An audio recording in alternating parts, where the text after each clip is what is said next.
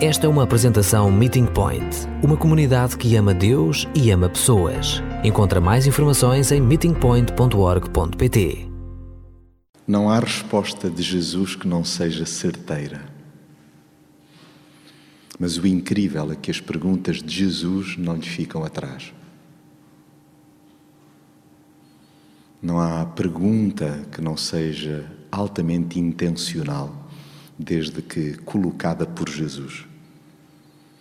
É que as questões que Ele me levanta, que Ele te coloca, reviram-nos os neurónios e acrescentam vida interior, põem-nos a pensar, a matutar e concorrem para nosso bem, para o bem da nossa alma, do nosso ser inteiro.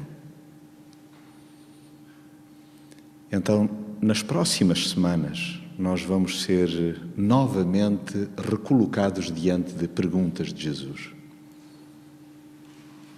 E essas perguntas não são peras doces. Neste linguajar popular, de facto, as perguntas de Jesus, elas acabam por trazer sempre um sabor agridoce, acre, porque nos levam ao fundo de nós. É muito duro nós termos de lidar com o que queremos escolher em face dos desafios que Jesus nos propõe. Não é fácil responder a Jesus. As perguntas que Jesus nos coloca e hoje em particular uma que parece de resposta fácil, imediata, pronta, ainda assim tão exigente. Por força dos desafios que cada um de nós sabe que isso implica. No entanto, aos pouquinhos, eu e tu lá vamos entendendo que nada podemos fazer sem Jesus. Por outro lado, estamos habituados a fazer perguntas em série a Jesus. Mesmo sem nos darmos conta, estamos a colocar-lhe perguntas, questões, interrogações. No nosso dia a dia, na nossa mente, muitas perguntas, mesmo que não verbalizadas, são pensadas e até canalizadas mentalmente para o alto. Está-nos no sangue questionar, interrogar, perguntar. As questões saem-nos com uma facilidade enorme e até quantas vezes sem que as elaboremos cuidadosamente. Elas saem-nos espontaneamente. Difícil mesmo para mim, presumo que contigo não seja diferente, difícil mesmo é escutar aquelas perguntas que ele sábia e pertinentemente me coloca. Estou a aprender, sou mesmo um aprendiz no que diz respeito a demorar-me nas perguntas que Jesus me faz. Porque sou muito reativo e, em inúmeras circunstâncias do dia a dia, a minha tendência é apresentar uma resposta, seja ela qual for. Estou por isso a aprender a demorar-me nas perguntas que Jesus me coloca, a evitar responder sem pensar, a maturar nelas e, por mais amargas que me pareçam, saboreá-las. Por mais duro que seja essa questão, ao invés de querer engoli-la rapidamente, estou a tentar mastigar, ruminar, para que a resposta ela seja o mais séria possível. E ao desgostar essas perguntas, perceber o bem que me fazem. Jesus, as perguntas que te coloca são para acrescentar, não são para te diminuir enquanto pessoa, são para te construir e, em especial, para que Jesus seja construído em ti, em mim. Porque as perguntas que Jesus me coloca, tenho me dado conta que me aproximam dele aproximam-me dele, em mim e no outro. Há uma aproximação a Jesus que acontece dentro de mim e também quando estou perante o outro. Isso aproxima-me de Jesus na pessoa do outro. De tempos a tempos, confesso-vos, lembro-me de uma pergunta regular que a minha avó Felicidade me fazia: Jonatas, Jonatas, gostas de mim? Eu ficava estarrecido cada vez que a minha avó Felicidade me perguntava aquilo. Oh, vó, isso é lá a pergunta que se faça. Jonatas, Jonatas, tu gostas de mim? E eu acabava por invariavelmente responder que, oh, vó, oh, vó, isso é lá a pergunta que se faça. Insatisfeita, procurava que eu sustentasse devidamente a minha resposta evasiva. Porque, como hoje já escutamos, todos nós ansiamos por ser aceitos, por ser amados, por pertencer. É muito comum nós perguntarmos, nem que seja mentalmente: será que aquela pessoa gosta de mim? Será que o meu filho gosta de mim? Será que o meu cônjuge gosta de mim? Será que o meu patrão gosta de mim? Será que os meus colegas gostam de mim? Estas são perguntas que acabam por ser centradas em nós, por causa da nossa necessidade indómita de sermos aceitos. Por tudo isto, veio-me também à mente a tripla pergunta de Jesus a Pedro: Amas-me? Amas-me? Gostas de mim? Não sei se até então alguma vez tinham reparado, se tinham dado conta, tinham refletido que é exatamente esta a ordem e são estes os termos na tradução para a nossa forma de conversarmos nesta dimensão afetiva que Jesus coloca a Pedro. Amas-me? Amas-me? Gostas de mim? Notam a diferença? Claro que notamos, porque para nós, então, que temos a tendência para ideias perfeitas, já acabadas, do que é que é amar, quando se fala de gostar, consideramos que aqui há então uma diminuição no calor afetivo, na entrega, no compromisso. Gostava que juntos pudéssemos refletir por instantes, escutando a palavra em João, no capítulo 21, e eu irei ler do verso 15 até ao 17, sendo que no final iremos também só reparar no conteúdo dos dois versos seguintes, o 18 e o 19. Por agora, leio convosco, escutamos juntos a palavra, João 21, verso 15 tendo acabado de comer, Jesus perguntou a Simão Pedro: Simão, filho de João, tu amas-me mais do que estes? Pedro respondeu: Sim, Senhor, tu sabes que te amo. Numa tradução mais correta, nós deveríamos ler aqui: Sim, Senhor, tu sabes que eu gosto de ti. Jesus disse-lhe então: Toma conta dos meus cordeiros.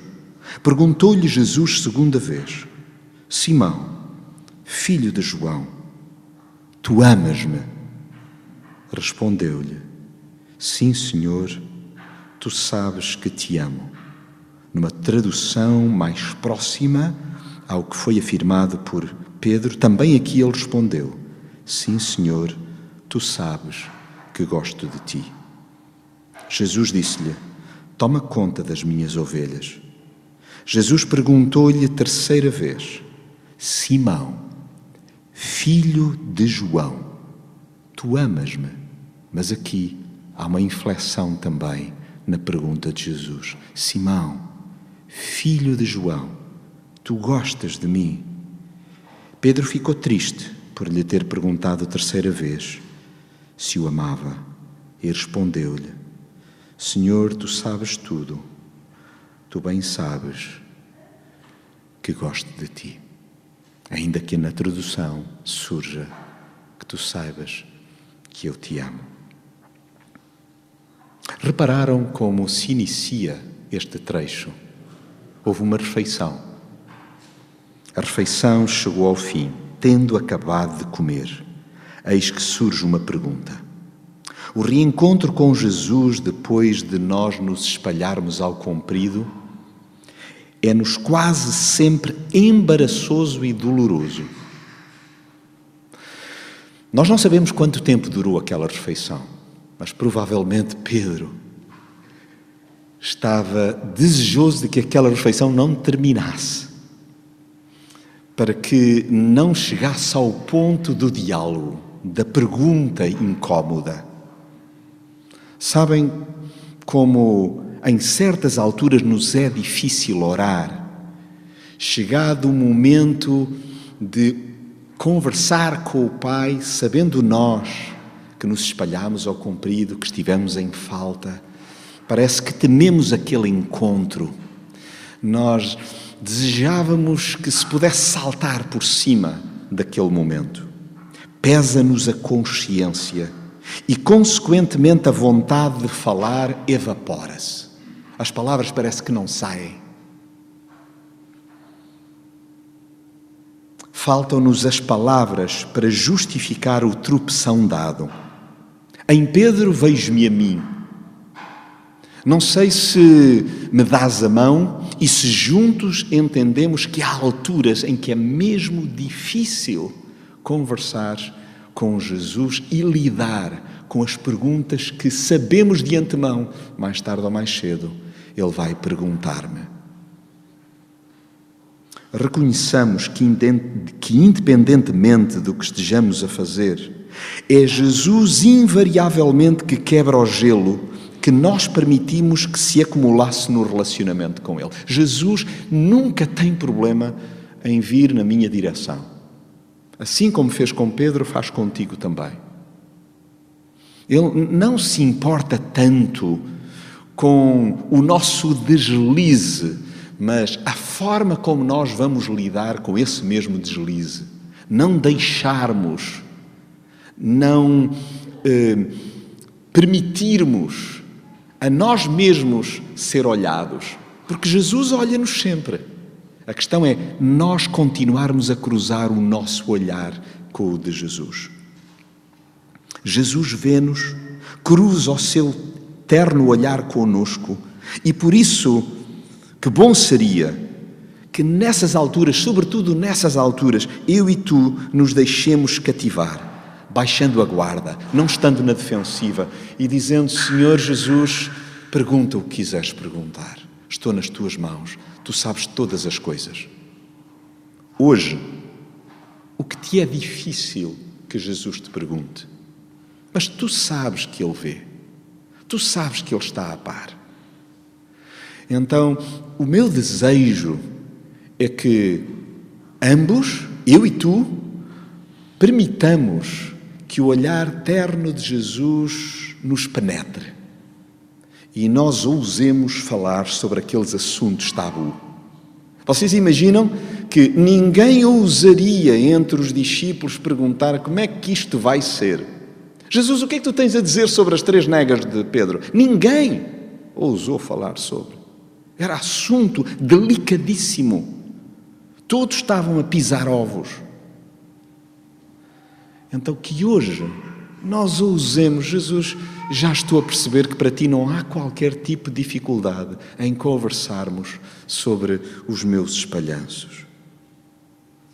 Quando se dirige a nós, perguntando-nos se o amamos, Jesus não quer humilhar-te, não quer diminuir-me, ele simplesmente quer que entendamos a dimensão do seu perdão. Sabem, na verdade, na verdade, se recuarmos um pouco, percebemos que até no momento em que Jesus, pela terceira vez, nega Jesus, o texto bíblico diz-nos que ele cruza o olhar com Jesus e chora convulsivamente. Porque ele percebe. Aquilo dói-lhe, aquilo custa-lhe. aquilo envergonha-o. E é assim connosco também. A questão de darmos o braço a torcer, admitirmos, conseguirmos conversar sobre aquele momento difícil, isso já é outra história. Mas Jesus, Ele está sempre pronto para nos olhar, para nos acolher e para nos perdoar.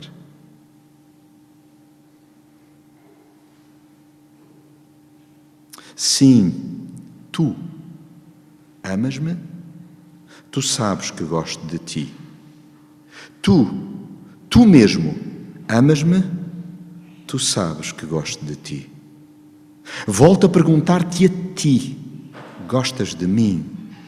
Tu sabes tudo, tu bem sabes que gosto de ti. É impressionante que Jesus não deixa margem para dúvidas. É com Simão que ele quer falar. Ele não permite que haja derivação e que outros fiquem na dúvida sobre a quem é que ele se está a dirigir. E eu creio que, tal como eu, também tu não tens dúvidas sobre o que é que ele quer falar contigo. Jesus quer dar-nos a chance de encarar de frente aquilo que tendemos a sublimar. Qual é o assunto que está debaixo do tapete? Qual é o assunto que não se ousa aflorar em família? Que todos assobiam para o lado, que se finge que não existe. E às vezes, até na nossa relação com Jesus, comemos à mesa com Ele, mas nós não nos atrevemos a tocar naquele assunto. Felizmente que Jesus quebra o gelo e diz: Meu filho, minha filha, vamos falar sobre isso, sobre o nosso relacionamento. Tu amas-me? E aí nós percebemos que aquele imediatismo, aquela prontidão, conhecíamos de sempre a Pedro. Pedro foi o primeiro realmente a responder ao desafio de seguir e seguiu. Pedro era aquele que tinha palavra, então, certeira na ponta da língua, mas também era aquele que desembainhava a espada logo de imediato. E nós somos muito assim. E quando olhamos para este momento, ai, eu dou a mão a Pedro, dizendo: Senhor, estás a tocar na ferida, eu gosto de ti. É tudo quanto eu me atrevo a dizer-te. Eu sou frágil, eu escorrego, eu nego-te tantas vezes. Por isso eu, eu respondo com propriedade. Eu gosto de ti, Senhor. É, é na minha limitação. É, é, digamos que na minha vulnerabilidade é tudo quanto eu consigo dizer-te. Jesus estende-nos a oportunidade de assumirmos a nossa falibilidade, de pensar e pesar bem as palavras de fidelidade que lhe dirigimos. Nós somos muito disto, temos muito esta costela de Pedro. É o 80, mas depois também acontece o 8. E por isso Jesus simplesmente quer colocar-nos em perspectiva, termos a noção de que se fosse por nós, não havia salvação. Felizmente é por Ele. Ele sim ama-nos na perfeição. Nós tentamos imitá-lo. E é por isso que Jesus coloca, por último, mais uma vez de forma enfática: é contigo, Simão, que eu estou a falar. E por isso te pergunto: gostas de mim? Senhor, tu sabes tudo tu sabes que eu gosto de ti. No fundo, que eu e tu tenhamos a humildade para lhe dizer: Senhor, tu sabes tudo. Tu bem sabes que eu, como tua filha, como teu filho, imperfeito, eu gosto de ti. Eu preciso de ti. Eu necessito de ti. E necessito do teu amor que não falha. Aí, e é por isso que vos peço que possais espreitar os dois versos seguintes, o verso 18 e verso 19, que dizem: Em verdade, em verdade te digo que quando eras mais moço, Pedro, te cingias a ti mesmo e andavas por onde querias, mas quando fores velho, estenderás as mãos e outro te cingirá e te levará para onde tu não queres. Ora, isto, ele disse, significando com que morte havia Pedro de glorificar a Deus. E havendo dito isto, ordenou-lhe: Ei, Pedro, segue-me. É exatamente quando nós afirmamos em pureza, em sinceridade, sem floreados, de uma forma séria, de uma forma autêntica, maturada: Senhor, tu sabes tudo, tu sabes que eu gosto de ti. É aí que Jesus reforça a sua confiança em nós, alertando-nos, no entanto, para a nossa debilidade. Ele sabe muito bem quais os nossos pontos fracos, mas também a forma como o vamos servir até ao fim. A tónica permanente de Jesus é para que dele dependamos passo a passo, dia a dia, hora a hora. Sim, a sua voz ainda ecoa para quem queira ouvir. Segue-me. Ei, pergunta Jesus, tu, tu, é contigo que estou a falar. Ei, tu, gostas de mim? Então, segue-me.